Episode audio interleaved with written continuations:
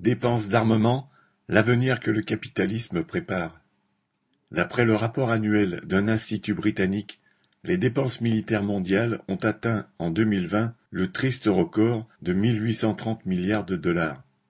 L'humanité, sous la direction éclairée du grand capital, consacrerait aujourd'hui 2% de ses capacités à fabriquer les moyens d'un suicide collectif. Le rapport, suivant en cela les états-majors et les responsables politiques des puissances impérialistes, insiste sur la croissance des dépenses d'armement chinoises et sur la menace représentée par la marine chinoise en construction.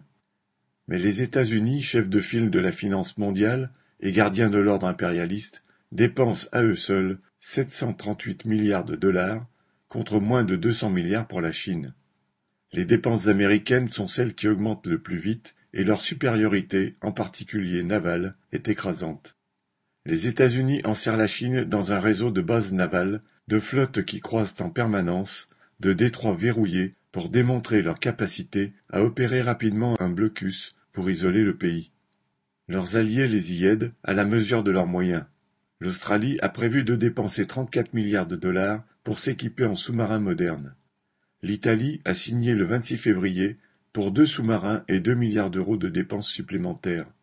Le 12 mars, les chefs d'état-major des marines françaises et philippines se voyaient à Paris pour discuter des possibilités de travail en commun, en mer de Chine bien entendu. Le 22 mars, le ministre britannique de la Défense annonçait le doublement des crédits pour la marine et la création d'une force d'intervention rapide chargée de citation, protéger les voies de navigation et la liberté de navigation. Fin de citation. La ministre française des Armées a qualifié son nouveau programme de sous-marin d'assurance vie entre guillemets nécessaire au vu des tensions croissantes en mer de Chine. Elle a rappelé qu'un sous-marin français avait déjà, en début d'année, effectué des manœuvres dans ces eaux afin, dit-elle, citation, d'enrichir notre connaissance de cette zone et d'affirmer le droit international.